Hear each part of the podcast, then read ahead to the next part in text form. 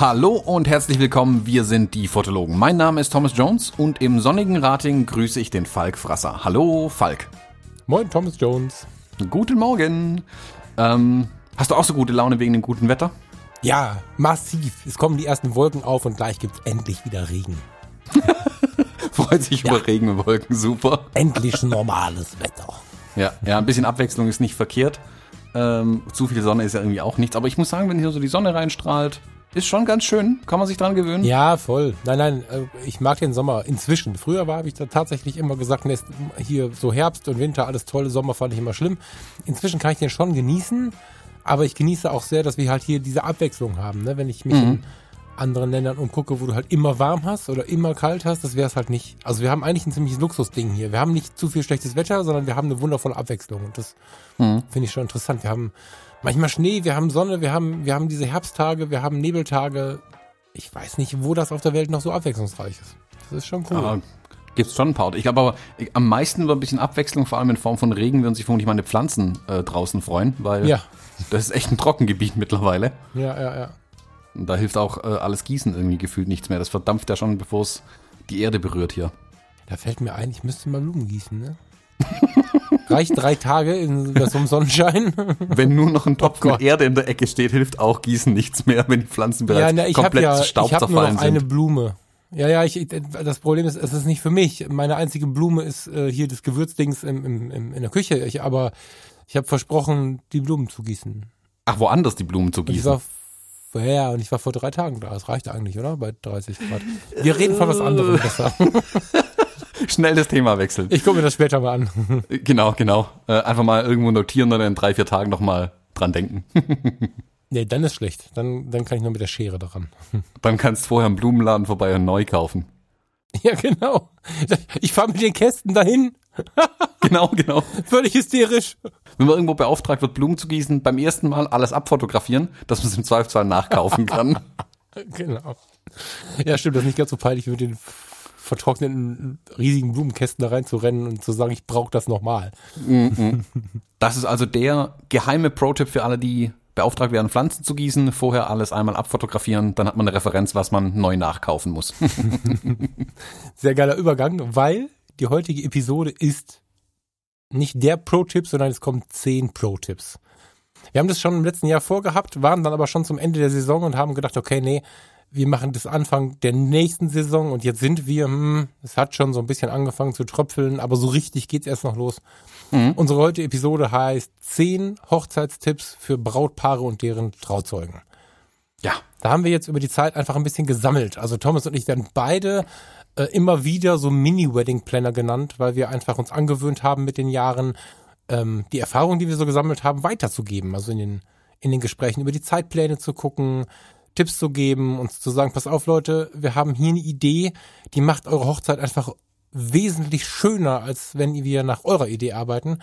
Und davon haben wir einfach was gesammelt und haben jetzt gedacht, okay, alles raushauen ist vielleicht ein bisschen viel, aber zehn kriegen wir auf die Reihe und wollen heute einfach mal wirklich ein bisschen was Inhaltliches mitgeben für alle, die entweder selber heiraten oder auch als Trauzeugen oder als irgendwie Planungskomitee mhm. ähm, das Ganze begleiten. Aber natürlich auch für Fotografen, weil, weil Thomas und ich beide glauben oder der festen Überzeugung sind, dass der Fotograf da schon seine Finger im Spiel haben darf und sollte.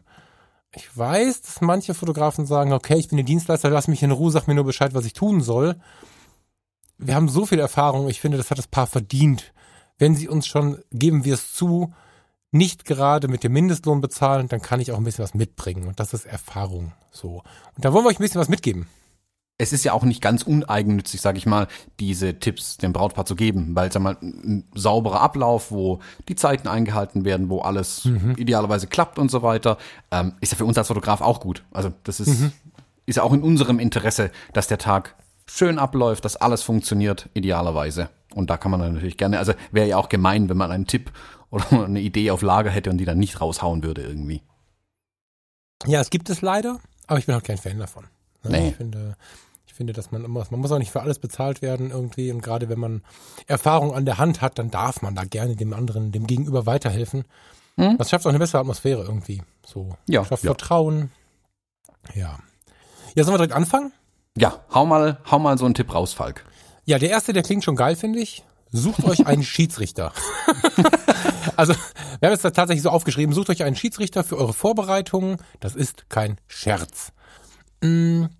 Entstanden ist es, weil ich, ähm, umso näher mich die Paare rangelassen haben an diese ganze Geschichte oder die Trauzeugen, ich versuche immer nach der Buchung direkt die Kontaktdaten der Trauzeugen zu bekommen und um, um in diesen Planungskomitees im Idealfall mit in der WhatsApp-Gruppe zu sein oder wo auch immer, um mitzubekommen, was da so passiert, damit die nicht irgendwelche wilden Dinger planen und dann plötzlich mit dem goldenen Rahmen vor mir stehen am Tag der Hochzeit und sagen, fotografier bitte 150 Gäste durch den Rahmen irgendwie durch.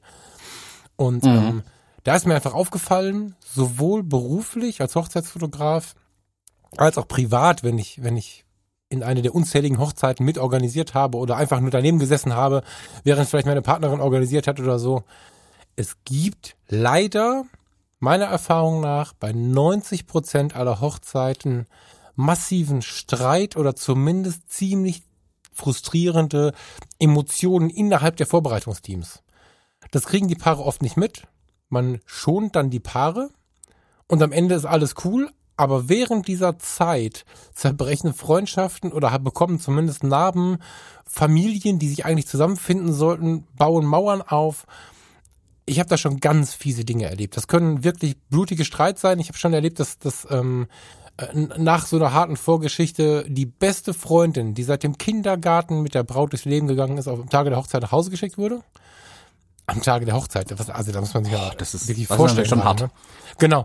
Ähm, aber auch vorher, ne, da sind unglaublich viele Emotionen dabei. Ne? Wer ist Trauzeuge? Es gibt ja Menschen, und das ist jetzt nicht wertend gemeint, nur weil ich das nicht für mich, ich kann das für mich nicht verstehen, also ich für mich persönlich nicht, aber äh, akzeptiere natürlich, wenn Leute solche Emotionen haben. Die Menschen, die tief getroffen sind, wenn sie nicht Trauzeuge sind oder wenn jemand anderes Trauzeuge ist und sie nur mitplanen dürfen und und es gibt da ganz viel meine Torte, deine Torte, ich bin die beste Freundin, du bist die beste Freundin, wer ist denn jetzt was und wie?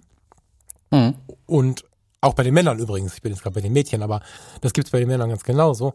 Und ähm, das ist wirklich, wirklich, wirklich nicht schön. Also es, ähm, kleine Sätze, kleine Vorgaben, wenn jemand mehr so ein Führungstyp ist, schreibt in so einer WhatsApp-Gruppe, lass uns gelbe Rosen nehmen. Alleine das führt manchmal schon dazu, dass der auf der anderen Seite irgendwer sitzt und sagt, wie, wieso redest du mit? Du bist doch nur die Arbeitskollegin. Ich bin die beste Freundin und ich weiß, mhm. dass die gelbe Rosen hasst. Aber dann schreibt man es nicht. Und dann schaukeln sich die Dinge hoch, weil einfach die Hochzeit von engen Menschen, in welcher Form auch immer eng, hochemotional ist. Und ähm, das, es kommt, glaube ich, einfach krass. daher, dass es halt so ein, so ein wichtiger Termin ist und jeder will das, das Beste für das Brautpaar und das Schönste, dass der Tag ganz toll genau. wird und jeder, also genau. jeder meint es total gut. Es Absolut. endet dann aber am Ende einfach in, in viel Verstimmtheit untereinander dann und sei ja. es nur, dass sich jemand nicht gehört fühlt. Genau, und schade ist halt dabei, also ähm, wenn es halt im Leisen passiert, ist fast noch, also so, umso leiser das ist, umso schlimmer ist es. Wenn irgendein Wesen dann zu Hause sitzt und weint und sich bei Partner oder Familie dann ausweint, aber damit nicht nach außen geht, dann, dann, dann sind dann schlimme Gefühle. Wenn man sich anzickt, ist irgendwie auch schlimm. Meistens kriegen halt die Hochzeitspaare davon nichts mit, weil man die schützen möchte. Mhm. Aber eine unschöne Situation wird ja nicht besser oder schlechter, wenn man sie nicht sieht. Ja. Und am Ende Weißt du, also gerade Familien, die sich zusammenfinden müssen. Familien ja. sind nicht immer gleich. Manchmal hat man den eher konservativen Teil und auf der anderen Seite sind sie Hippies. Und weiß der Teufel, ja, also du hast ja ganz spannende Familienkonstellationen. Und mhm. ähm, die zusammenzuführen, ist eine sehr sensible Geschichte. Und oft ist die Hochzeit ein Grund, warum es länger dauert. Und warum mhm. es ein, ein Problem macht. Und deswegen denke ich tatsächlich, überlegt euch, ähm, ob ihr irgendwie einen Menschen findet. Es gibt, glaube ich, mehrere Lösungen dafür. Ähm, eine Lösung wäre tatsächlich ein Schiedsrichter. Das habe ich schon zwei, dreimal erlebt. Das, das war ganz gut, dass man einfach gesagt hat, okay, die äh, Nina, ich kenne jetzt keine Nina, deswegen habe ich das äh, ganz bewusst so genommen, die Nina ist jetzt der Mensch, der so äh, empathisch ist, dass er da so ein bisschen lenken kann, dass er so ein bisschen darauf achten kann, dass sie sich nicht hassen und wenn da irgendwo komische Stimmungen aufkommen, dass sie dazwischen geht. Das ist die eine Möglichkeit in Klammern, es ist nicht unbedingt der Pädagoge, der es am besten kann. ja, also vorsichtig. Guckt nicht auf die Berufe, guckt auf eure Erfahrungen in der Kommunikation. Ähm, das ist die eine Möglichkeit. Und die andere Möglichkeit, ich weiß gar nicht, Thomas, ich glaube, ihr habt das so ähnlich gemacht. Trefft euch mit denen, die über eure Hochzeit oder mit der Planung eurer Hochzeit beschäftigt sind und sagt ihnen, ihr wollt Frieden. Also euer, euer großer Wunsch, einer der größten Wünsche ist, dass es keinen Streit gibt. Aber das muss halt nicht so Nebensatz sein, sondern das muss sehr eindringlich passieren, dass wenn diese Situationen kommen und sie werden kommen, in denen man sich einfach nicht einig ist, wollen die jetzt Spiele oder wollen die ein Gedicht? Mhm. Und, und all, es gibt so viele, also man merkt erst bei der Planung einer Hochzeit, wie unglaublich viele Reibungspunkte es gibt. Und wenn sie dann von euch im Hinterkopf haben, ey, aber bitte, bitte, bitte macht es friedlich, dann wird irgendwer sagen, ja, aber hey, wartet mal eben. Die haben sich doch so gewünscht, dass wir es friedlich machen. Lass nochmal neu anfangen. So, hab, was habt ihr denn gemacht? Wart ihr nicht auch irgendwie so ähnlich um, ähm, unterwegs? Wir haben da, ich glaube, der wichtigste Tipp ist einfach auch als Brautpaar klar die Wünsche zu kommunizieren. Es bringt natürlich mhm. nichts, wenn sich ein Planungskomitee trifft, die dann wunderbares planen. Äh, jeder meint es total richtig und gut, aber alle planen völlig an dem vorbei, was das Brautpaar auch möchte. Also wir haben von vornherein, wir haben gesagt, hey, ähm, du, du und du, ihr übernehmt die, die Planung von den Dingen, von denen wir nichts wissen auch, das drumrum so ein bisschen, das sollte man schon machen, aber mhm. auch kommunizieren allen anderen, die ja sich vielleicht berufen fühlen, hey, es gibt ein Planungskomitee und es ist dann halt, dann ist es auch so, wenn es, also wenn das Brautpaar sagt, die zwei oder drei Personen, die machen die Planung, die fünf, die sich dann noch berufen fühlen, können gerne ja Vorschläge bringen, aber sie wissen, okay, jemand anderes hat ja eigentlich auch schon den Hut auf. Auch das sollte klar kommuniziert sein. Ich weiß, es kann dann manchmal blöd sein, wenn sich dann jemand vielleicht bevormundet fühlt oder jetzt, ich durfte nicht für eure Hochzeit etwas planen oder ich hatte doch so gute Ideen. Äh, mit den Leuten sprechen. Also wie bei so vielen Sachen ist das oft die Lösung, einfach ja. mit den Leuten tatsächlich zu sprechen ähm, und ja. eben auch seine eigenen Wünsche klar zu machen. Also wenn jemand, wenn ein Brautpaar sagt, hey, wir wollen bitte die, die blödesten Spiele der Welt alle haben, dann sagt das auch. Nicht, dass alle aus irgendeinem Grund denken, ihr möchtet es nicht. Also klar kommunizieren, was ihr auch möchtet, dann tun die sich einfach auch leichter äh, in der Absprache untereinander am Ende. Das sind auch, glaube ich, so, die, also lass uns mal kurz überlegen, welche Punkte sind denn so prägnante Punkte. Also ich glaube, ähm, ganz klar übrigens davor schon, Junggesellenabschied ist immer wieder ein Streitthema. Ja, da sehe ich es am, am häufigsten eigentlich sogar. Genau, also selbst da geht's schon los, das haben wir jetzt noch nicht geplant, das haue ich mal trotzdem dazwischen. Der Junggesellenabschied ist oft sehr polarisierend. Wenn man da nicht ganz klar äußert, was man möchte, dann kann das nach hinten losgehen. Also wenn ich als Typ Mensch nicht der Typ bin, der in die Düsseldorfer Altstadt muss, um mit Feigling-Flaschen in der Hand irgendwelche Mädels irgendwelche Küsse abzukaufen oder wie das geht. Ich weiß gar nicht genau, wie das geht, weil ich das so schlimm finde. Ähm, aber nur weil ich jetzt hier im Podcast erzähle, wie schlimm ich das finde, schützt mich das nicht, sondern meine Freunde werden es hören und sagen, hey, der Falk hat gesagt, jetzt müssen wir mit dem auf jeden Fall in die Altstadt, die machen wir richtig fertig. Das finden viele Leute witzig. Da ich das gar mhm. nicht witzig finde, würde ich auf dem Junggesellenabschied sagen, warte, ich soll mir Schweineohren aufsetzen und da irgendwem einen Kuss geben. Ich gehe jetzt nach Hause. So. Mhm. Und dann würde mein bester Freund mitkommen, mit dem würde ich mich dann irgendwo anders in ein Restaurant setzen oder so. Aber es gibt Sachen, die findet der Mensch halt kacke. Das ist mhm. halt so. Und die schon zu kommunizieren, und zwar klar zu kommunizieren, ist wichtig. Also ich glaube, der Junggesellenabschied ist schon so ein Punkt, wo das ganz schlau ist, wenn das Paar die No-Gos nennt. Genau, das ist, was man nicht möchte, oft besser als das, was man möchte, weil man will ja überrascht genau. werden irgendwie. Genau. Aber genau. einfach sagen, wie du sagst, also wenn man jetzt nicht so Bock drauf hat, mit einem, mit einem Rudel Jungs mit blöden T-Shirts durch die Stadt zu laufen, das sagen und dann hoffentlich genau. respektieren sie den Wunsch dann auch. Ich meine, ein bisschen was Blödes darf ja immer noch gerne passieren. Ja. Ähm, äh, also muss ja. ja nicht die Spaßbremse machen, aber das klar zu sagen, dann, dann wissen die auch, also ich kenn's, ich war ja in genug JGA-Planungskomitees drin. Das Schlimmste ist, wenn man keine Vorgabe hat. Wenn man so gar nicht weiß, was ja, genau. könnte dem dann, Bräutigam gefallen. Und dann geht der erste Streit los. Die eine Hälfte weiß, okay, pass auf, die sind dann eher empathisch. Der mag das nicht so gern, der macht das nicht so gern. Lass uns mal bei euch, habe ich neulich mitbekommen, hab dann Floß zusammengebaut und hab eine Floßfahrt gemacht. Wie mhm. geil ist das denn, ja? Mhm. Ähm, geil. so. Und wenn du dann da Bier trinkst und Spaß hast, ich bin ja jetzt, ich bin ja nicht aus dem Kloster. Also ich habe ja schon, äh, ich habe ja schon Spaß am Leben und mache auch ganz viele komische Sachen mit. Aber als ich das gesehen habe und du mir die ersten Fotos geschickt hast, da, da hatte ich ja fast die Tränen in den Augen, weil ich so geil fand. Hab auf die Uhr geguckt, ob ich nicht noch vorbeikommen kann. Ähm, so, ne? Und auf der anderen Seite, dann hast du aber auch noch eine andere Gang. Also die eine sagt, okay, pass auf, der mag das nicht, das nicht, das nicht. Dann hast du die nächsten, ja geil, das ist voll witzig, lass uns extra. Und schon sitzt du mitten auf der Reeperbahn in der Unterbuchse. So. Mhm. So, ne? Also das ist kritisches Thema irgendwie. Ähm, jetzt mal zeitlich gedacht, Junggesellenabschied. Ähm, kommen wir auf die Feier, wo planen die dann Fotos? Dieses Rahmenfoto-Ding.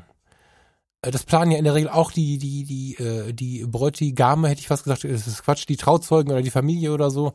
Klärt mhm. solche Dinge ab. Klar ist es schön, ein Gästebuch zu haben, ich persönlich sage, ein Gästebuch ist schön, zu viel Tamtam -Tam ist nicht schön und viele sind da übermotiviert. Aber Tamtam -Tam ums Gästebuch über Fotos und Machen und Tun nimmt oft der Feierreiz. Also, was ich ganz charmant gesehen habe, da lag ein Gästebuch und daneben lag eine EOS. Irgendeine 1300D und dann mhm. konnten die sich gegenseitig fotografieren. Super witzig. Dann kann man mhm. am Ende die Filme, also viel Spaß beim Sortieren. Ich würde da verrückt werden, aber das haben sie sich dann so ausgesucht. dann kann man die Bilder nachher sortieren und macht dann quasi eine Fotobooth selber. Mhm. Witzig, mit den Texten dabei und so. Mit selber fotografieren. Die Gäste kommen ins Gespräch. Geile Nummer. Klärt es vorher ab, weil den Rahmen drumrum, den kennen wir alle noch. Die meisten finden es voll kacke. Und dann stehst du auf deiner eigenen Hochzeit und denkst, oh, guck mal, sie haben einen goldenen Rahmen gekauft. Und dann, mhm. dann musst du es dir über Stunden angucken. ne? Ähm, und im Komitee wird es die gleiche Diskussion geben.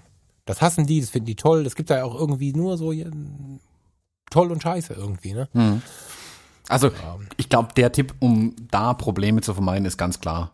Viel kommunizieren als Brautpaar ja. und klar kommunizieren. Ja. Nicht so viel grau lassen und ja. genau, einfach sagen, was man möchte, was man nicht möchte, dann können die auch was draus machen. Tun sich alle einfacher am Ende. Genau. Gut, Thomas, machen wir weiter. Mhm. Ähm, Tipp 2, ähm, seid achtsam bei der Auswahl von Fotograf, Location, Catering, DJ, Band, ne, ne, ne, bei allem. Man sollte schon ein bisschen drauf achten, wen man sich da für den großen Tag ähm, mit ins Boot holt. Ja, sehr. Ich erlebe es einfach immer wieder, dass ah, ja, Dienstleister auf den Hochzeiten unterwegs sind. So, also meine Erfahrung ist so, alle Dienstleister super und einer fällt irgendwie völlig aus dem Rahmen. Also der Fotograf nicht, weil da bin ja immer ich auf den Hochzeiten, das ist gut.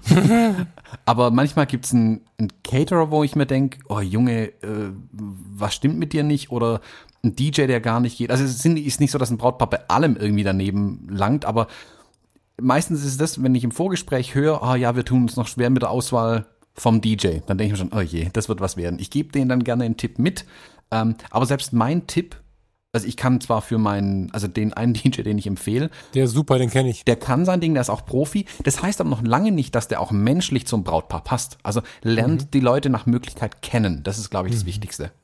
Mhm. Da ist einfach ganz viel Bauchgefühl und Zwischenmenschliches auch da.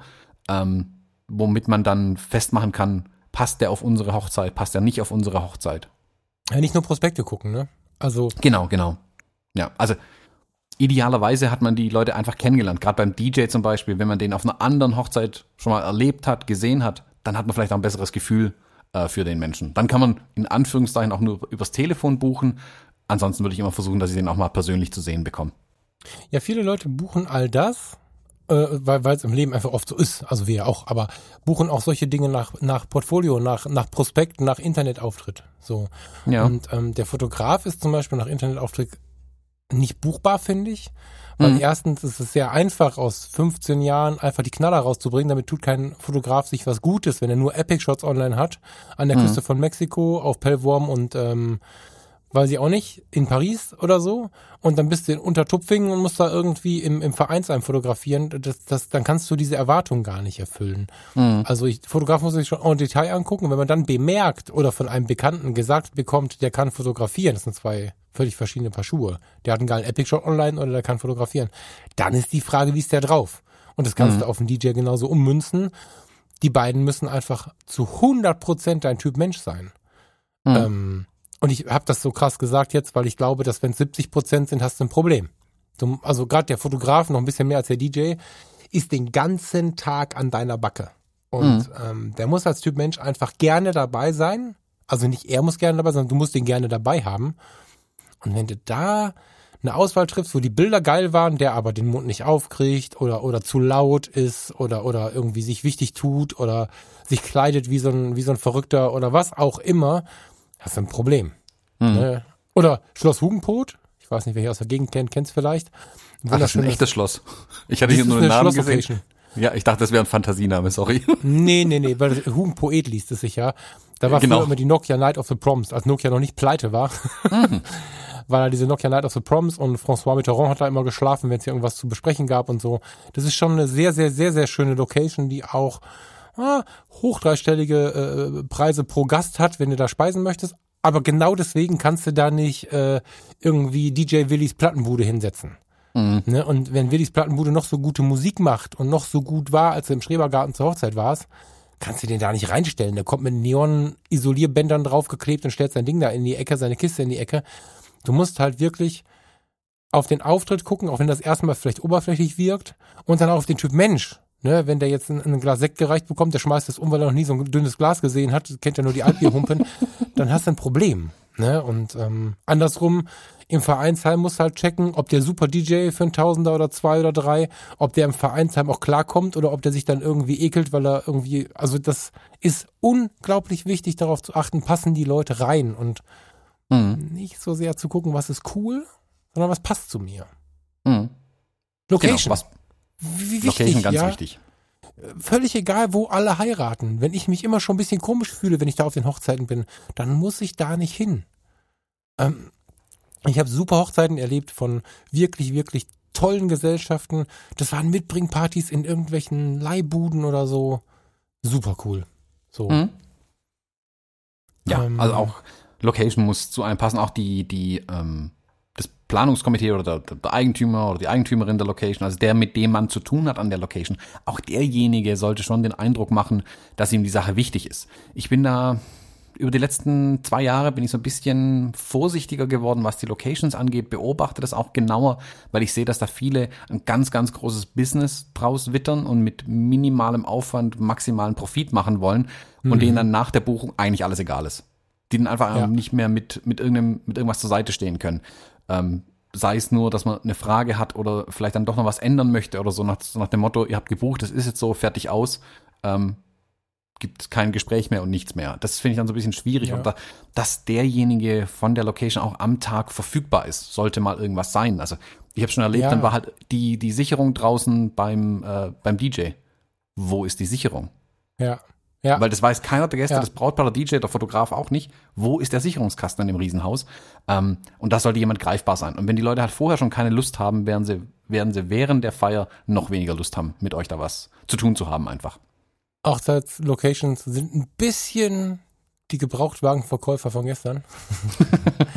und äh, zum Beispiel, also das ist wichtig, ist jemand da? Und genau. was ich auch super wichtig finde, zwei, dreimal erlebt, um Himmels Willen bucht keine unfertige Location. Wir oh, machen ja. hier alles noch A, wir machen hier alles noch B. Es, wird, es ist ein Business inzwischen. Ähm, Läden, die nicht laufen, aber irgendwie geil sind, anzupachten für kleinstes Geld, weil die Eigentümer sie gerade nicht loswerden. Sie zu beheizen und ein bisschen danach zu gucken, ein bisschen was zu renovieren, dann hat der Eigentümer ein bisschen Sorge von der Backe. Es gibt ja viele, viele ländliche Locations zum Beispiel, die eigentlich ganz schön sind, aber keiner fährt mehr raus zum Essen. Früher war es ja so, dass man in den 80ern sind wir rausgefahren zum Essen, 40 Kilometer in den Wald, das macht halt kein Mensch mehr. Mhm. Für eine Hochzeit machen wir das. Und dann kommst du da an, ich habe in Ratingen gerade zwei Locations sogar vor Augen, die immer und immer wieder in jedem Jahr von wem anderen gepachtet werden, der dann im Winter sagt, ihr könnt das buchen, voll geil, ich mache alles schön und dann stehst du zwischen den Langnese Eistruhen aus den 80ern. Mhm. Und dann ja, ist nicht so ganz fertig geworden und hängen da ein bisschen Lampions davor und so.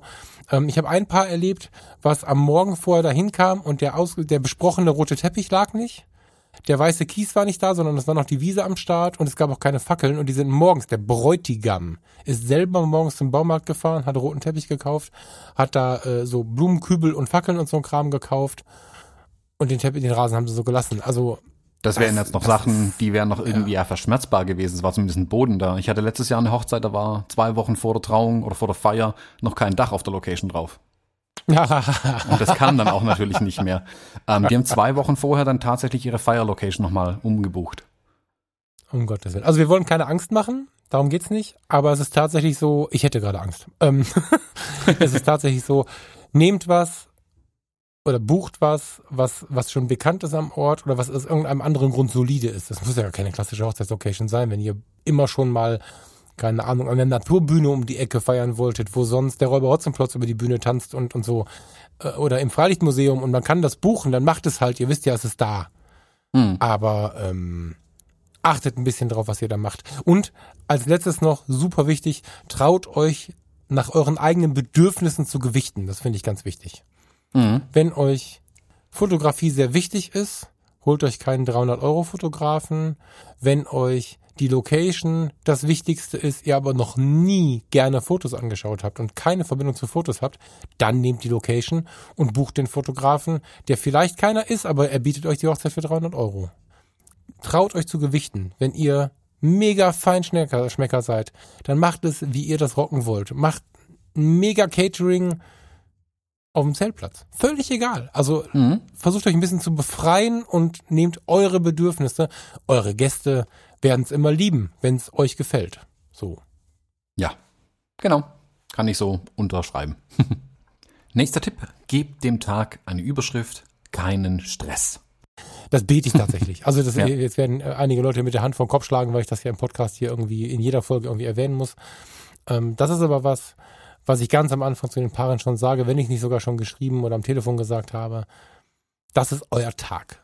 Und er muss meiner Meinung nach so organisiert sein, dass ihr einen schönen Tag habt. Und jedes Mal, wenn ich sehe, dass ein Paar das nicht schafft, sondern, sondern sich wann geht's weiter? Wo müssen wir sein? Wer kommt denn jetzt? Wo ist denn die Torte? Wo ist denn dies? Wo ist, das ist nichts, was das Brautpaar zu denken hat, sondern das Brautpaar soll sich verliebt anschauen, sich freuen, wie viele Menschen da sind und nicht der Zahl wegen, sondern wenn es zehn sind, aber wie, wie die Freunde da sind und mit ihnen, die, sollen einfach genießen. Mhm. Und ähm, Stressvermeidung ist was, was ich mir groß auf die Fahne schreibe. Wenn ich eine Hochzeit fotografiere, dann scanne ich zugegeben sehr, sehr intensiv nach Stress, den sie sich selber machen in der Planung und versuche ihnen das auch so ein bisschen auszutreiben. Da haben wir ein paar Punkte zusammengeschrieben, warum man oder wie man am besten Stress vermeiden könnte so.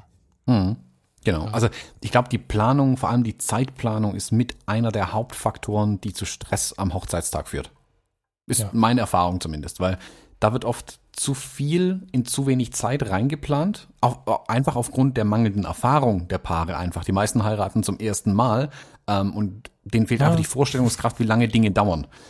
Ja. Auch wenn man schon auf vielen Hochzeiten war, das dann selbst zu planen und sich selbst Gedanken machen zu müssen über den Tag, ist dann noch mal was anderes.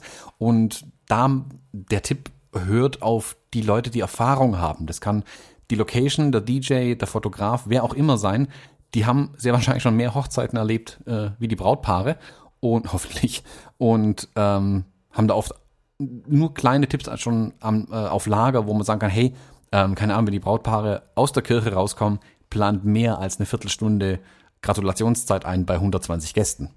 Ja, eine Stunde und mehr. Genau, genau. Das sind so Dinge, die finden wir ganz selbstverständlich und ähm, da, da machen die Paare sich einfach ganz viel schlimmen Stress. Mhm. Und genau in dieser, in dieser Phase auch, also wenn es dann darum geht, ordentlich zu planen, entspannter zu planen. Vielleicht war der Fotograf schon da. Wenn ich da war, dann habe ich das schon entzerrt oder zumindest große mhm. Warnsignale mhm. ausgesendet, dass wir uns das mal anschauen sollten. Und dann geht's ans Abgeben. Ja, ganz wichtig. Die Trauzeugen, deswegen stehen die auch mit im Titel von dieser Episode. Die Trauzeugen, vielleicht Familie, beste Freunde, wer auch immer da noch so am Start ist, sind die, die Hochzeit planen und nicht das Paar. Und ähm, also planen darf das Paar natürlich den Start schon, aber wenn es dann ans Umsetzen geht und vor allen Dingen ans Umsetzen der Pläne an diesem Tag, dann müssen da vertraute Menschen stehen, die sich darum kümmern. Ihr dürft nicht aus der Kirche rauskommen und denken, wo ist jetzt der Sekt, sondern ihr müsst vertrauen, der Sekt wird irgendwo sein. Und ich genieße das total, wie ich hier rauskomme. Ich sehe nach diesem super ergreifenden Ding, die Augen sind noch nass, sehe ich, knallt mir die Sonne ins Gesicht, die Leute jubeln, die freuen sich, dass ich da bin, vielleicht fliegt noch ein blödes Konfetti durch die Gegend. Das soll ich genießen und nicht denken, wo ist, wo ist der Sekt? Wo sind die mhm. Tische? Die sind da und ihr sollt es jemandem geben, den ihr vertrauen könnt. Mega wichtig. So viel genau. wie es irgendwie geht, abgeben. Der Fotograf mhm. unterstützt euch bestimmt auch, der kann nicht die ganze Zeit nach allem gucken. Aber ich schaue auch schon so ein bisschen mit, habe den Zeitplan in der Tasche, den dann in der, im Zweifel die anderen gemacht haben. Und ähm, ja, tipp dann auch mal dran, weil ich bin schneller dran. Ich bin sowieso viel in der Nähe mhm. und es zerreißt nicht so viel, wenn ich kurz sage, hört mal, wollen wir mal weiter? Hm? So, das, mhm. das geht alles, aber denkt nicht zu viel mit an dem Tag. Ja, also ich habe das für mich wirklich so ganz hart eingeplant mittlerweile. Ich nehme die Zeitpläne der, der Brautpaare akkurat auf. Also ich will ganz genau wissen, wer wie wann wo was.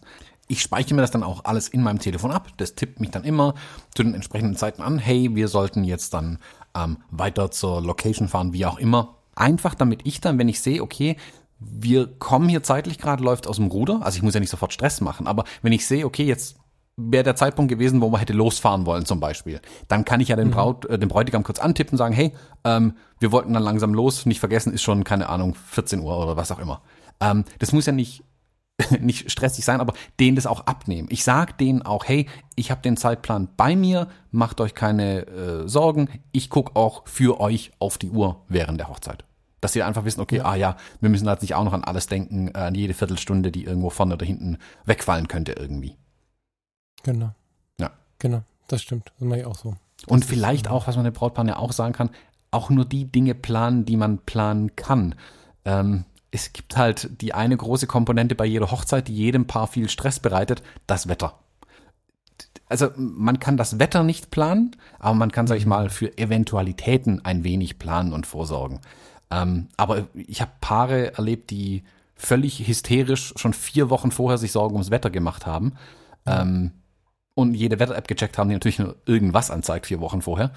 Ähm, also plant nicht vehement auf gutes Wetter, sondern plant auf die Eventualitäten, die es geben könnte. Und auch da. Also wie im Leben. Wenn's, wenn's, Genau. Wenn's, also wenn es, es ist die Krise das große Wort, weil es ich eigentlich vermeiden wollte, weil Wetter ist keine Krise, wenn es schlecht wird, aber Nö, gar manche, Aber für manche Menschen fühlt es sich so an. Und wenn du in einer Krisensituation etwas nicht ändern kannst, dann musst du die Energie da reinsetzen, wie du das Beste daraus machst und nicht die Energie da reinsetzen, zu bedauern, wie schlimm alles ist. Also wer, wer bei Regen dann auf seiner eigenen Hochzeit sitzt und weint, der ist es halt auch selber schuld. Das ist ein Tag, den, den hat man dann an diesem Tag geplant. Das konnte vorher keiner wissen. Es gibt keinen Schuldigen.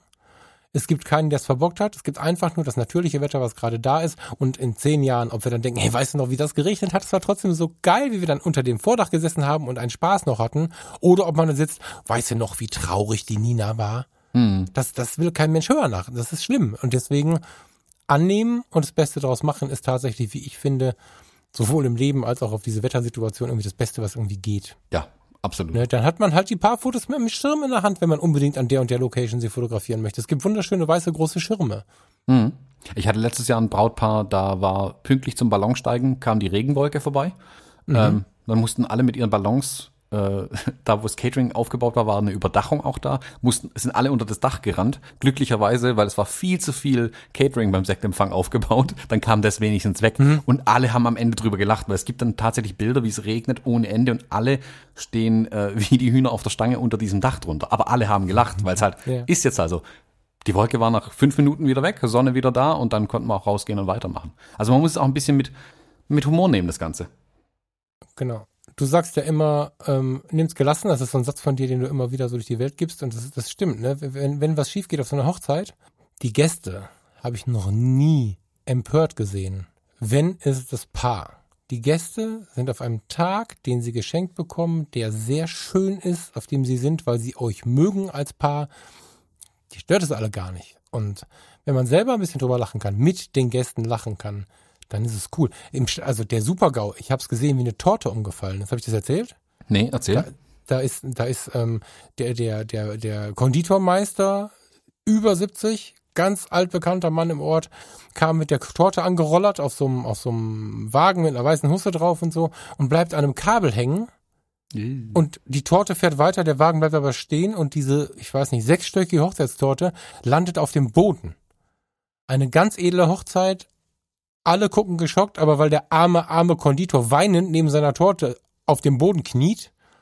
Und dann sind die Gäste hingegangen und haben dann gesagt, das ist super, jetzt machen wir einen Pudding draus und haben dann da den Leuten den Hochzeitspudding serviert und der Konditor wurde eingeladen und war die ganze Nacht noch dabei und hat sich dann den Frust von der Seele getrunken, wurde in den Arm genommen den ganzen Abend, aber auch da war eine schnelle Reaktion mit Herz super gut. Der Einzige, der wirklich gelitten hat, war der Konditor. Und das Paar war stark genug, sich darüber nicht zu ärgern. Weil was willst du denn dann ändern? Ja, Die Geschichte finde ich bis heute richtig geil, weil es ein total, total toller Abend war. Und zu sehen, wie rührend sich all diese Menschen um diesen Konditor den ganzen Abend gekümmert haben, wundervoll. So. Ja. Traumhaft. ja, fasst das Ganze, glaube ich, auch gut zusammen. Es bringt ja auch einfach nichts mehr, sich dann darüber aufzuregen, dass die Torte jetzt auf dem Boden liegt. Nee. Das ändert Nee. die Tatsache nicht mehr, dass die Torte auf dem Boden liegt. Also das ist alles verschwendete Energie. Wenn überhaupt, drüber lachen und weitermachen.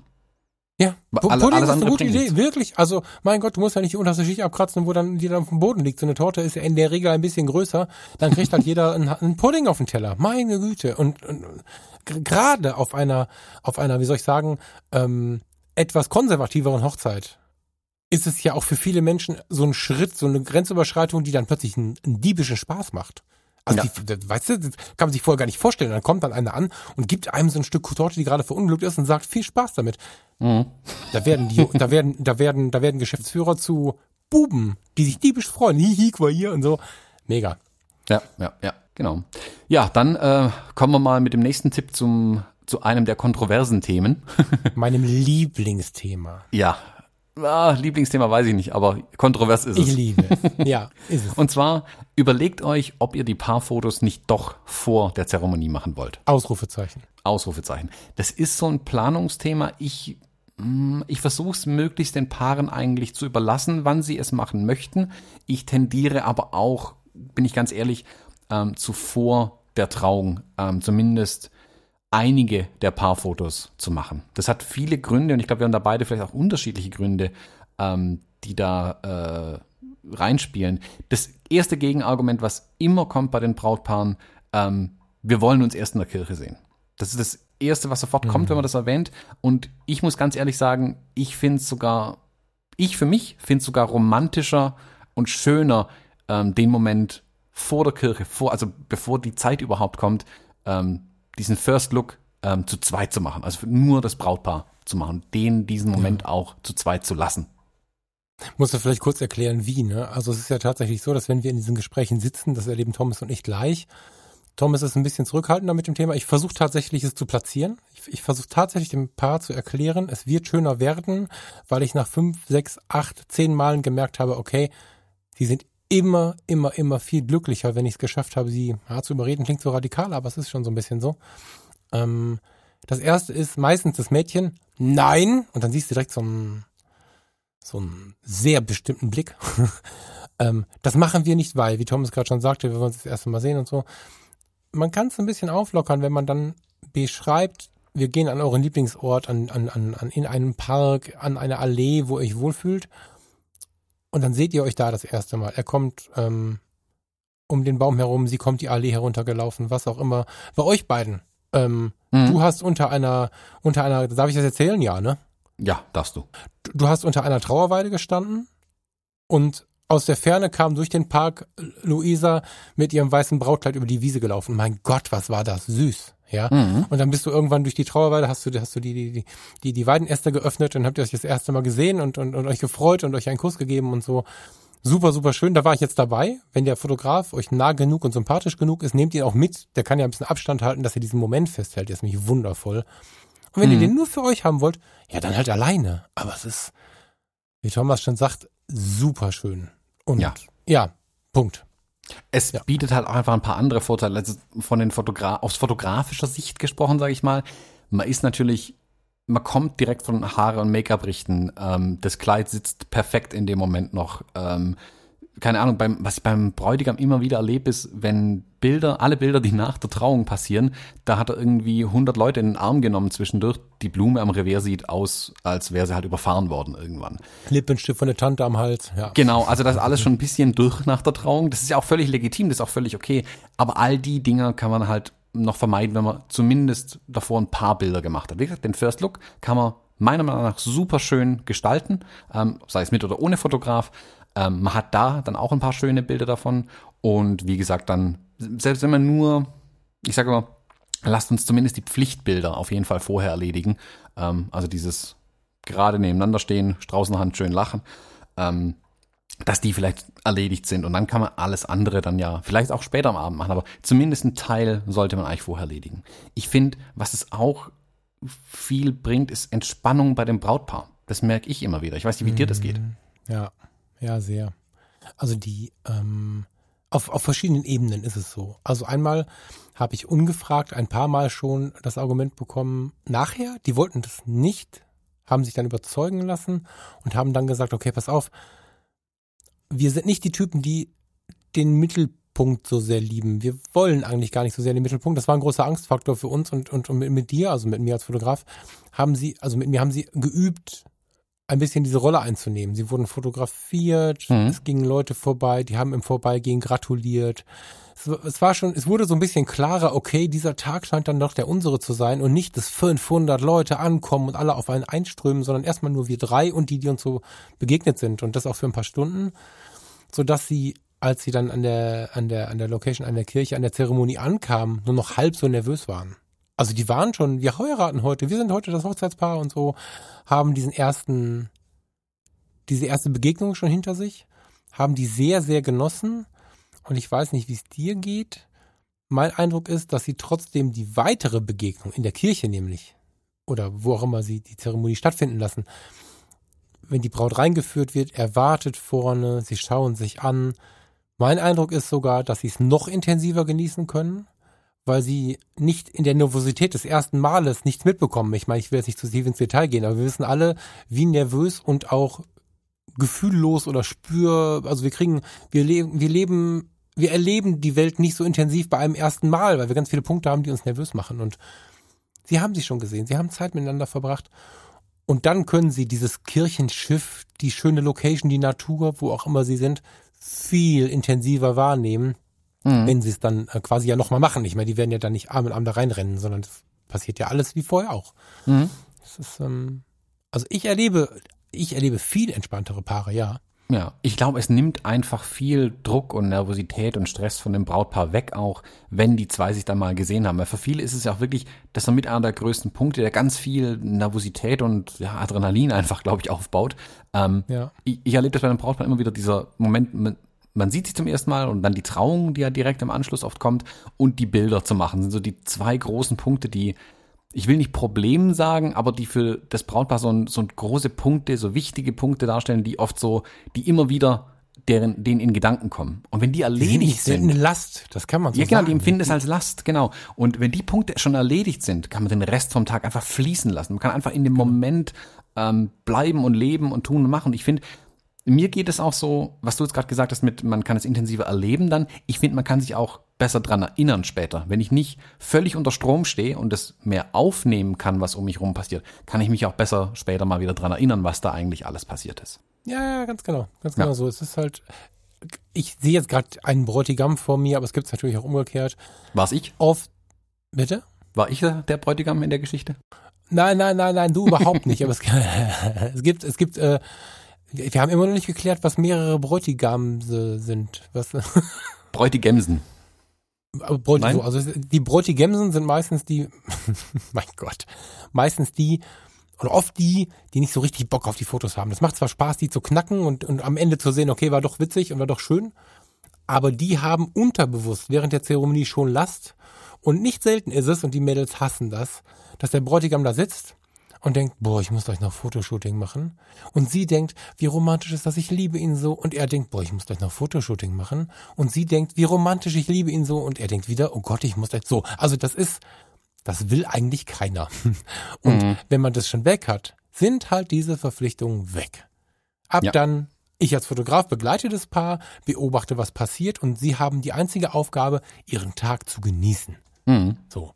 Das ist dann die Aufgabe. Und dann hast du auch die Zeremonie schon sauber, weil diese Ablenkung, also wenn, wenn das ein Stressfaktor ist, die Braut kann ja genauso merken während der Zeremonie, oh Gott, mir läuft der Schweiß so runter, hält das Make-up und so weiter und so fort. Nicht selten ist es affenheiß. Wir heiraten ja nicht so oft im Winter und dann rutscht der Gedanke von, ist das schön gerade in, oh, wir müssen gleich noch Fotos machen, jetzt läuft mir hier das Make-up runter, was mache ich denn jetzt damit? Mega Last Morgens mhm. früh, 10 Uhr, es ist selten scheiß heiß. Fotos machen, genießen, Spaß haben, romantisch das erste Mal sehen, ganz gelöst in die Kirche gehen und richtig genießen. Ja, dann lass halt das Make-up laufen. So. Mhm. Ja. Also ja. ich, ist eins meiner liebsten Themen, wenn ich es nicht schaffe, ich gehe jetzt natürlich nicht hin und sage, dann fotografiere ich euch nicht, sondern natürlich akzeptiere ich das Paar, wenn es sagt, wir wollen es nicht. Ich versuche aber meine Argumente zu platzieren, weil ich habe es noch nicht erlebt, dass ein Paar gesagt hat, okay, das war jetzt nix, sondern alle haben mich in den Arm genommen und gesagt, wie geile Idee, das war toll. Und hm. ja, also ich liebe dieses Thema, auch wenn es natürlich so ein bisschen mit Lenken zu tun hat und ich weiß nicht, der Hochzeitsfotograf der ist, der so viel lenken sollte, aber in dem Punkt mache ich es gerne. Hm. Ja. ja. Ähm, noch ein kurzer Bonustipp vielleicht zwischendurch. Bräutigame. Ich habe es gerade nebenher gegoogelt. Ja, da haben wir jetzt 50, 52, 53, wo sind wir Episoden für gebraucht, ne? Ja, ja. Also laut Duden ist es Bräutigame. okay, nächster Tipp, Falk.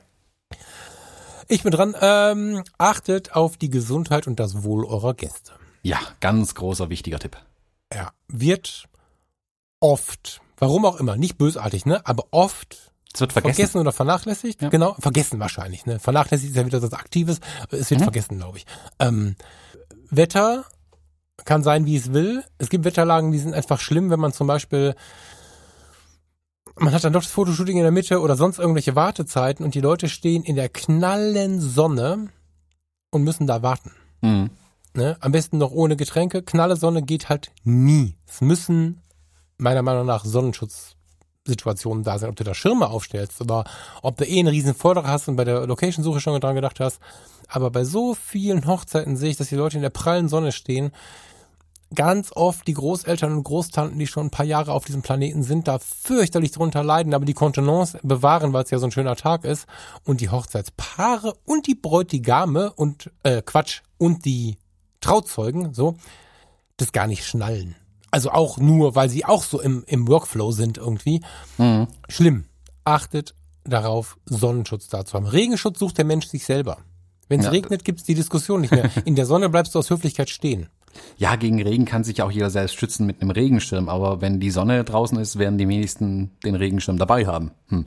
Ähm, und ja, das ist also wirklich wo, aus wo lasst ihr euch gratulieren? Genau. Genau. Wenn, seid ein bisschen ähm, auch mutiger, auch ein bisschen mitzulenken. Wenn ihr aus dem Brautwagen, aus der Kutsche, was auch immer ihr als Transportmittel habt, aussteigt, dann ist es oft so, dass die alle da stehen und, und yeah, und springen auf euch drauf.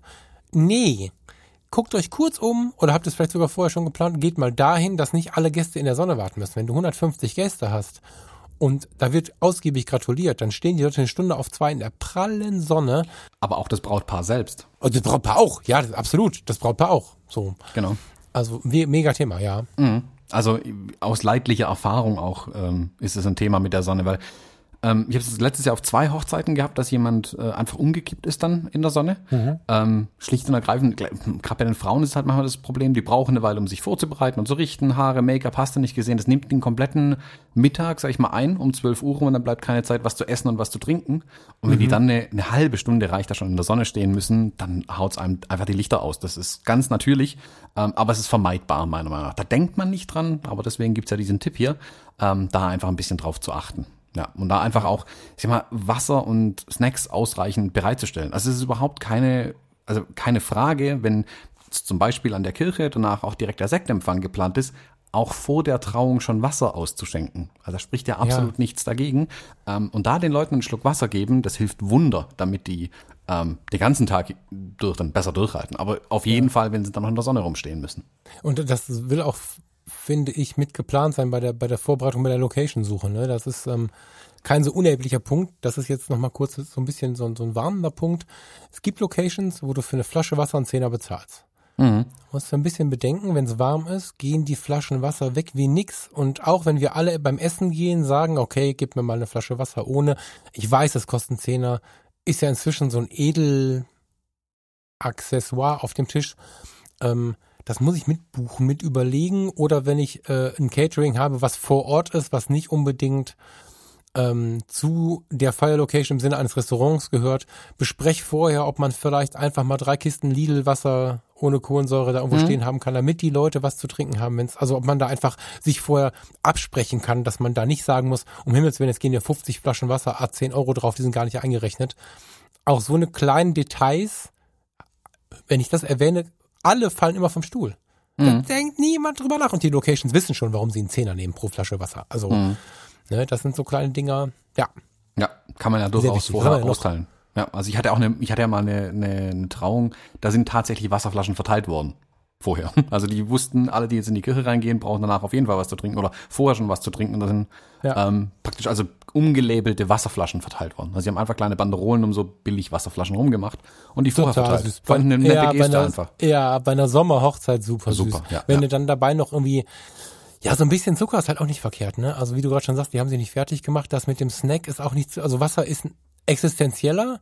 Wenn du nicht gefrühstückt hast und haust dir nur das Wasser rein und bist eh schon irgendwie, dann liegst du auch schnell am Boden. Also, mhm. ähm, ja, das sind schon Themen. Ja, ein kleines Zuckerchen. Also ich hatte mal eine, eine, eine Trauung, da lagen Snickers überall auf den Bänken in der Kirche. Hm, ist vielleicht ein bisschen viel, aber wer das Brautpaar kennt, ähm, die fanden es auch alle witzig, also das ist dann auch okay. Aber kenne ich die? Äh, ja, ähm, Kleinigkeiten da anzubieten. Sage ich dir nach der Aufnahme. Ja, ich habe Bilder vor Augen, mal gucken. Aber zum Wohl der Gäste gehören ja auch noch ganz andere Themen. Also es geht ja nicht nur darum, dass die jetzt irgendwie mit Wasser versorgt sind, sondern was ich auch schon das ein oder andere Mal erlebt habe, was auch immer mehr ein Thema ist, ist die Kennzeichnung der Lebensmittel. Absolut. Denkt man im ersten Moment nicht dran. Idealerweise denkt da auch der Caterer oder die Location, je nachdem, wer sich ums Essen kümmert, äh, da dran, aber auch nicht in Vollumfang. Also wenn jetzt Braut oder Bräutigam irgendwie eine Allergie oder so hat, die denken dann eher dran. Wenn man da jetzt völlig glücklich ist und an nichts denken muss jeden Tag, dann vergisst man das einfach auch schnell. Und das fängt mit Allergenen an, also dass da jetzt irgendwo, keine Ahnung, äh, hier Nüsse drin sind, Erdnüsse sind ja sofort tödlich eigentlich im schlimmsten Fall. Ähm, ja. Aber auch, keine Ahnung, Laktose, Gluten hast du nicht gesehen, aber auch Alkohol. Dass auch das gekennzeichnet ist ganz einfach, wenn irgendwo Alkohol drin ist. Da denkt niemand dran. Der wird ständig vergessen und das ähm, sind mit einem nicht gekennzeichneten Alkohol, also es gibt ja einfach auch Gerichte, um das mal kurz noch ein bisschen auszuweiten, ne, dass in einem Tiramisu Alkohol drin ist, wird ein trockener Alkoholiker im Zweifel wissen mhm. oder vermuten oder befürchten. Es gibt heute aber immer mehr Gerichte, immer mehr Nachtische, immer mehr Sachen, die einfach mit Alkohol gekocht werden. Der Alkohol wird nicht immer verkocht, sondern ist manchmal auch als Geschmacksträger, als Geschmacksträger ist falsch, aber als, als, als Nuance nachher noch dazugegeben. Ähm, beim trockenen Alkoholiker ist die, ist, ist die, ist die, die Garantie vorhanden, dass wenn der Alkohol zu sich nimmt, dass der zurückfällt. Mhm. Und wenn das nicht weiß, dann, dann, dann ist es so, ich meine, die Rückfallquoten bei Alkohol sind eh mit einer 9 vorne versehen, zweistellig. Mhm. Und wenn du dann jemandem, der vielleicht seit zehn Jahren sein Leben im Griff hat, vielleicht, vielleicht ist es auch ein neuer Partner. Du musst nicht immer wissen, wer war mal Alkoholiker. So viele Alkoholiker, wie wir in der Gesellschaft haben, auf einer Hochzeitsfeier von 150 Leuten sind zwei oder drei dabei, wenn nicht zehn.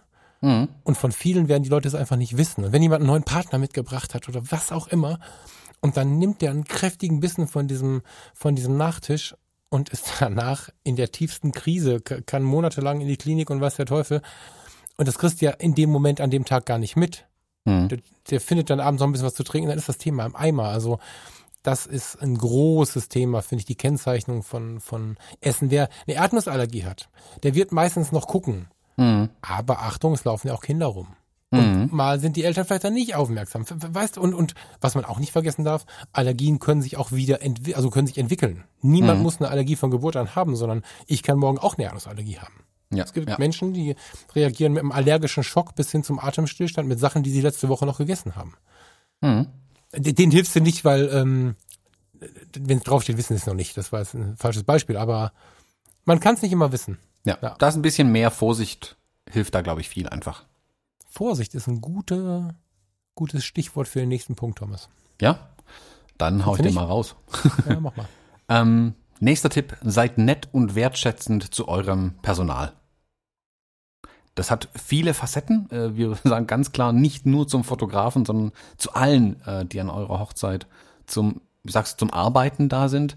Glaubt mir, das hilft Wunder, wenn man auch denen gegenüber wertschätzend auftritt. Ähm, ich glaube, da haben wir beide so Geschichten auch im Kopf. Ähm, es gibt auch ganz praktikable Gründe, die da dafür sprechen. Ähm, worauf wir ja bei dem Brautpaar immer hinweisen, ist, dass wir einen Tischplatz möchten während der Feier.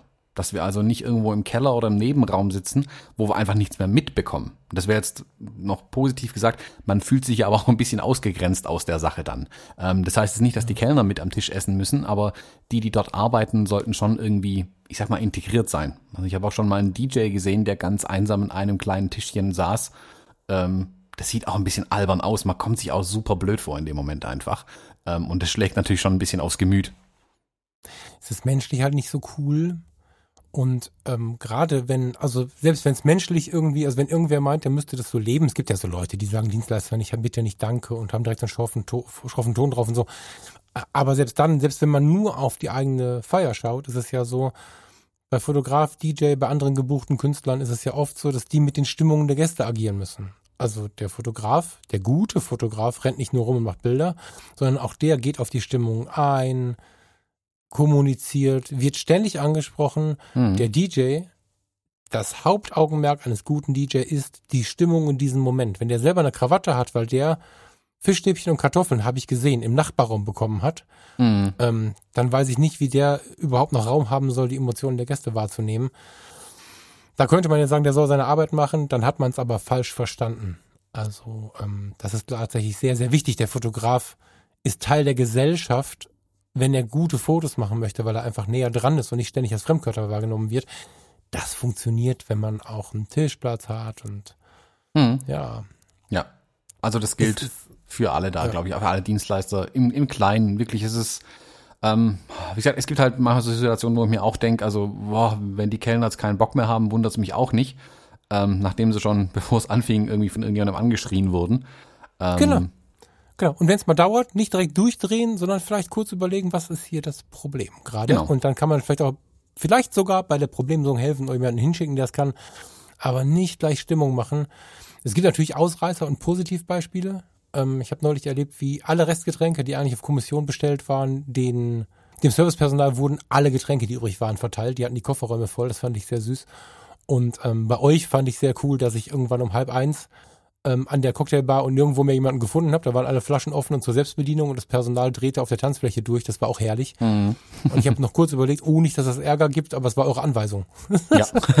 Voll geil, ja. Muss nicht jeder genau so tun, aber ähm, macht, macht eine Party groß. Auf jeden Fall. Ja, ja. Lässt dann auch, also dann stimmt die Leistung auch. Also Dienstleister besteht ja aus zwei Worten, ist nicht nur Dienst, sondern auch Leistung. Und Leistung Ja. bringt sich halt leichter, wenn eine Wertschätzung da ist. Das ist ganz normal. Kann jeder, glaube ich, nachvollziehen, der in, der in so einer Situation ist. Ja, sehr. Lasst den Menschen und lasst euch Raum zum Atmen und zum Erleben. Ja, ganz Das ist ein wichtiger bisschen Tipp. kryptisch. Ja, das klingt so ein bisschen kryptisch, glaube ich. Ähm, ihr solltet zusehen, und das gilt jetzt sowohl an die Planenden, wenn sie denn das Ding schon in der Hand haben, als auch an die Brautpaare, wenn sie den Leuten sagen oder mitteilen, was sie so mögen, was sie nicht mögen. Guckt, dass es nicht in Extreme verfällt. Also verfällt. Also ich persönlich brauche jetzt nicht so viele Spiele. Hier Schuhe aus, Mhm. was macht der eine, was macht der andere, haha, so. Ich brauche das gar nicht so sehr. Wenn es dann passiert, muss ich immer schmunzeln. Also bei euch habe ich mich auch totgelacht, als es dann irgendwie dann doch wieder dazu kam. Aber Mhm. Eigentlich brauche ich es nicht. Wenn dann Trauzeugen und Freunde und Freundinnen und Tante und Onkel etwas übermotiviert sind und du hast vier Stunden Spieler am Hals, dann wird's ungeil. Mhm. So. Also das, ähm, das ist auch ein großes Thema von dir, glaube ich. ne? Ich gebe dir mal das Mikrofon in die Hand, weil das ist, glaube ich, was, was du wirklich so. Erzähl mal. Also ich, ich sehe halt, dass viele Paare sehr viel ähm, Gehirnumdrehung darauf verwenden, sich zu überlegen, wie die Leute den gesamten Tag über bespaßt werden können.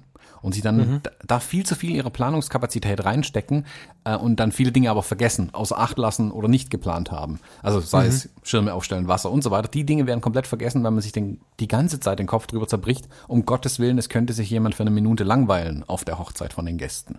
Ganz ehrlich, die Gäste ähm, versucht euch in die reinzuversetzen. Die sind da, um mit euch den Tag zu erleben, um euch zu feiern und mit euch zu feiern. Ähm, heißt, die wollen mit euch auch mal quatschen. Die wollen einfach mit euch interagieren und mit euch reden, lachen, alte Geschichten auspacken. Auch untereinander. Manche von euren Freunden haben sich vielleicht seit zehn Jahren nicht mehr gesehen oder so. Ähm, manche sehen sich Ja. zum ersten Mal. Lasst den Leuten, auch den Leuten den Raum, den, den Tag zu erleben und ähm, packt den nicht so voll mit, ich sag's, Pflichtveranstaltungen, die dann da irgendwie drin sein müssen. Die können super cool sein, die können zum richtigen Zeitpunkt die Atmosphäre auflockern, die Leute auch zueinander bringen. Das kann perfekt funktionieren. Es gibt aber ein gewisses Maß und das sollte man halt einfach nicht, ähm, ja, vom möglichst nicht überschreiten, dass es zu viel wird irgendwann. Also wenn die Leute sich denken, oh je, jetzt kommt schon das nächste Ding, hm, dann ist es nicht cool. Das drückt dann einfach auch ähm, die Stimmung. Also ich gebe da als Tipp den Brautpaaren einfach immer mit, lieber mehr Sektempfang und dafür weniger Diashow. Das heißt nicht, dass die Diashow weg muss. Wer da Lust drauf hat, darf die gerne machen, aber versucht ein Maß an diesen, an diesen Dingen zu finden, dass die Leute Raum haben, sich zu bewegen, aufeinander zuzugehen und auch ihr mit den Gästen interagieren könnt. Weil wenn da, es gibt ein Brautpaar auf der Hochzeit, das sind zwei Menschen, ähm, und, keine Ahnung, 120 Gäste. Wenn man mit jedem nur eine Minute quatschen will, sind zwei Stunden vorbei. Das darf man nicht vergessen. Das ist viel Zeit, Ja. die man dafür braucht. Was man, also ich glaube, dass wir da, entweder wir haben einen regionalen Unterschied oder ich habe dich falsch verstanden, aber bei uns spreche ich damit ganz klar die Trauzeugen an, weil die Spiele habe ich, also ich habe noch nie erlebt, dass Spiele, Diashows oder sowas von den Paaren organisiert werden, das kenne ich nicht. Mhm. Das ist immer Sache dieses, ich nenne das jetzt mal Planungskomitees. Ob das jetzt nur die beiden Trauzeugen sind oder die halbe Familie, was leider oft der Fall ist. Da muss man, finde ich, auch immer überlegen, jetzt wirklich explizit an die Trauzeugen und auch an die, die planen wollen. Wollt ihr die Spiele machen weil ihr glaubt, dass sie die Hochzeit an diesem Abend rund machen? Oder wollt ihr sie, Achtung, ein bisschen provokativ machen, weil ihr auch eine tolle Idee haben wollt? Mhm. Ne, weil oft habe ich das Gefühl, dass das so ein Battlen an kühleren, cooleren Spielen ist. Oder wenn, es gibt auch so Gesellschaften, die müssen ja immer Gesichter, Gedichte aufsagen und so.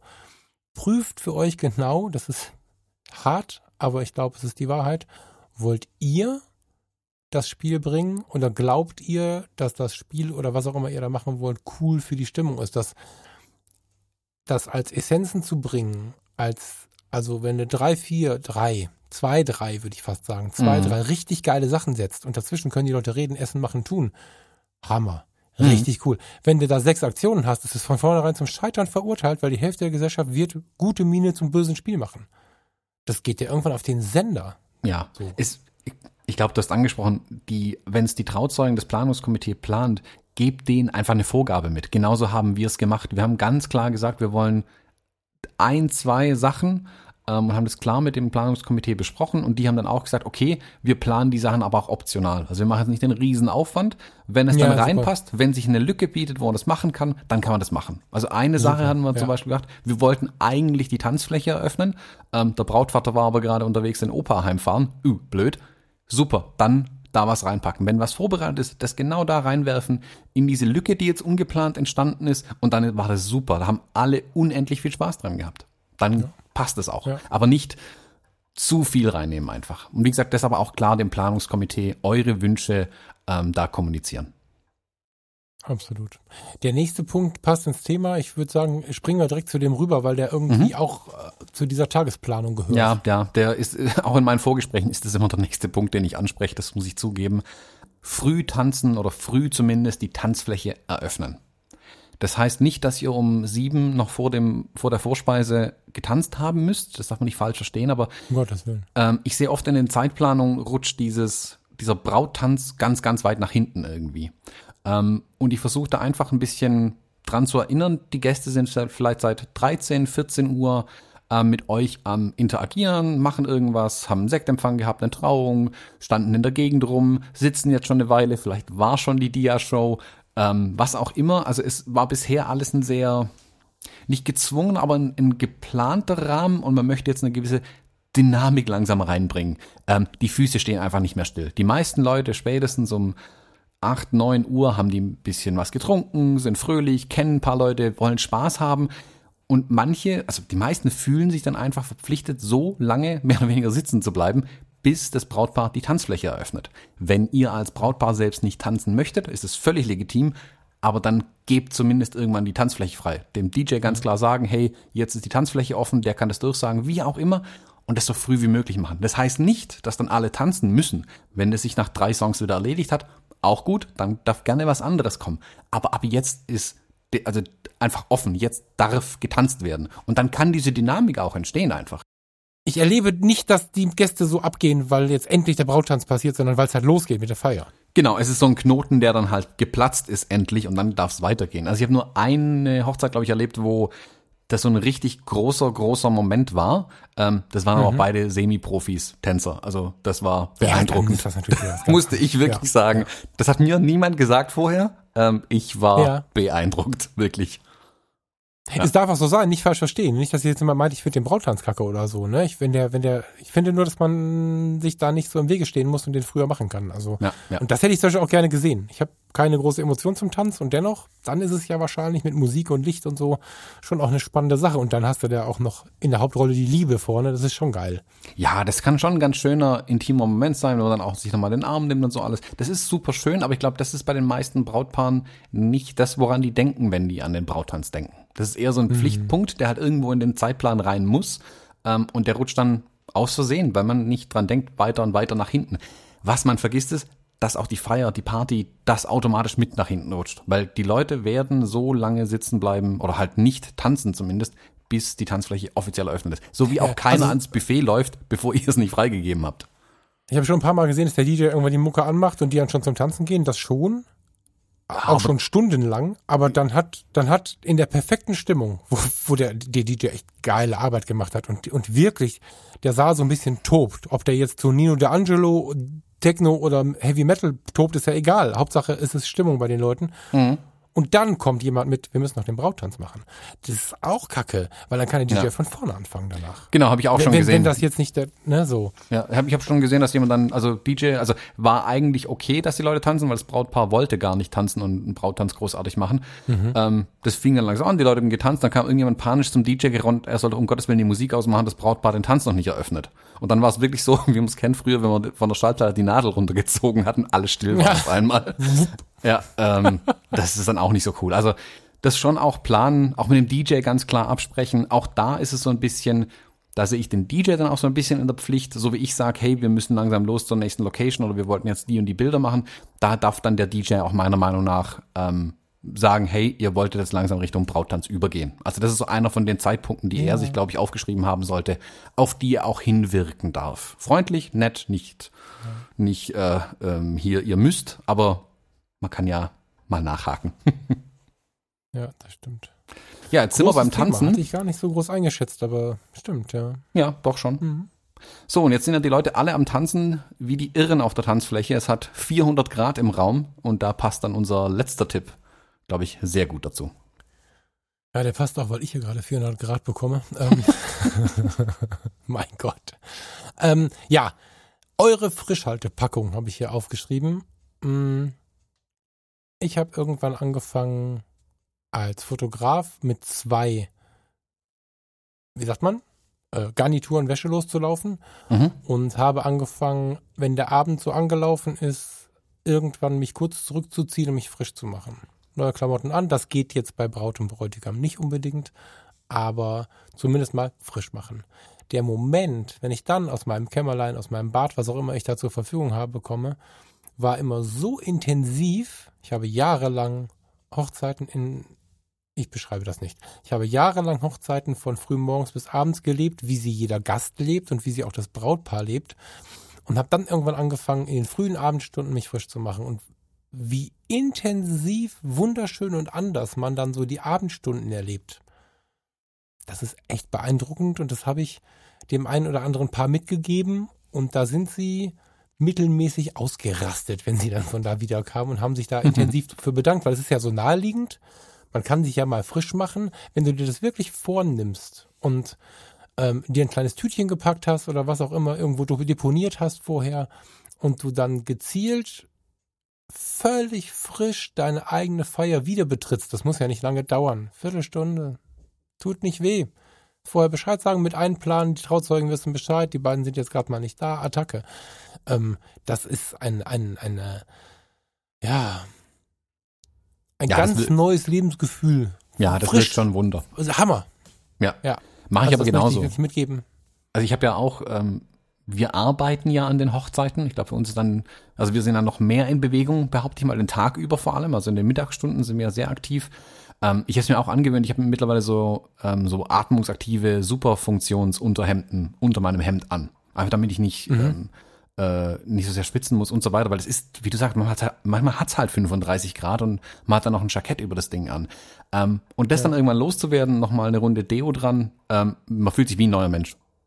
Und das geht euren Gästen und euch äh, als Brautpaar genauso. Also nutzt diese Gelegenheit, irgendwann zwischendurch euch mal kurz frisch zu machen. Ähm, das wird schnell vergessen, aber es bringt viel für den Rest vom Abend. Und ganz wichtig, wenn man diese Pause schon mal macht, einen großen, großen Schluck Wasser nehmen. Das wird auch Ja. gerne vergessen, aber ähm, gerade wenn es eh so heiß ist und man den ganzen Tag dann ähm, wenn man nur alkoholische Getränke trinkt, das hilft nicht unbedingt. Ähm, das ist aber die Gelegenheit, nochmal wirklich einen großen Schluck Wasser zu nehmen und dann nochmal richtig aufzudrehen, den Rest vom Abend oder den Rest der Nacht. Es- Es ist auch eine schöne Pause, die man als Paar dann hat. Also man ist ja die ganze Zeit unter Menschen und wenn man sich beim Essen oder wenn man irgendwo steht und mal kurz was zuruft, ist das das eine. In dem Hotelzimmer oder was ich auf den Tipp heran, heran auf den Tipp hin mal gesehen habe, ähm, da gab es dann an der Location kein, kein Badezimmer oder so. Dann haben sie kurz äh, den Bruder gefragt, der hat dann seinen Wohnwagen mitgebracht. Dann stand da so ein Tabak Comtesse oder wie das Ding heißt vor der Location. Und dann sind sie halt verschwunden und haben sich frisch gemacht. Und dabei kann man ja quatschen. Ich meine, wer hat sich schon mal im Bad zusammen fertig gemacht? Dabei gibt's was zu erzählen und hast du gesehen und wie der so und so und wie hast du gesehen, wie sie und sie, was sie anhat und so weiter und so fort. Das ist auch ein, das ist nicht nur frische körperlich, sondern das ist auch echt so ein bisschen ein Auftanken gemeinsam. Ja, ja. Also so wie ich die Brautpaare ja ganz gerne mal abends zum Sonnenuntergang mir noch kurz schnapp und mal aus der, aus der Location rauszerre. Ähm, das ist aber ganz positiv gemeint, weil ich kriege ein super schönes Bild von den beiden, da freuen sie sich später drüber. Und wenn die da kurz fünf Minuten durchatmen können, das merkt man den Paaren mhm. an, das tut richtig gut, das lädt die Akkus auch wieder auf. Man ist dann auf wirklich eine Stille, die dann kurz mal kommt und man nicht dieses Grundrauschen die ganze Zeit hat, die vielen Stimmen, die vielen Menschen. Ähm, da kann man auch den geistig einfach kurz auftanken. Und wie du sagst, auch ein bisschen verarbeiten. Also kurz einander erzählen, was man gerade die letzten zwei Stunden vielleicht unabhängig voneinander erlebt hat, im dümmsten Fall. Das waren zehn Tipps schon jetzt. Mhm. Ich denke, in den zehn Tipps waren so viele Unterideen und so viele Punkte noch dabei, dass wir wahrscheinlich jetzt irgendwie knapp 50 Tipps zusammengebaut haben. Ich glaube tatsächlich, dass das eine Episode ist, die man sich nochmal anhören kann, wo man Stift und Zettel daneben legen darf und die man mitschreiben darf. Genau. Wir fragen in der nächsten Episode dann auch ab. Die fragen wir auch ab, genau. ja, was mich interessieren würde, wenn ihr auf diese Episode hin tatsächlich was umsetzen solltet, umgesetzt habt oder Bock habt, über die Dinge zu diskutieren, dann meldet euch bei uns, meldet euch im Fotologen Campus. Das ist unsere Facebook-Gruppe. Da wird sehr viel und sehr angeregt über alles Mögliche diskutiert. Auch gerne zu dem Thema. Ich würde mich freuen, dazu ein bisschen was zu lesen. Mhm. Und es muss nicht der Hochzeitsfotograf sein und ihr müsst auch nicht heiraten, sondern wenn ihr es gehört habt und spannend findet, dann haut mal raus. Ja, immer her damit. Ja, Thomas, ich äh, muss hier dringend die Fenster aufreißen. Ja, tu das. Darf ich gehen? ja, Falk, äh, Stunde ist beendet. Äh, du darfst jetzt gehen. Wir haben ja in einer Stunde schon wieder ein Date, deswegen. Genau, geht ja direkt Wünsche weiter. Ich dir eine schöne Stunde. Wünsche ich dir auch. Ja, den Hörern eine schöne Woche. Bis zum nächsten Mal und macht es gut. Bis dann. Tschüss.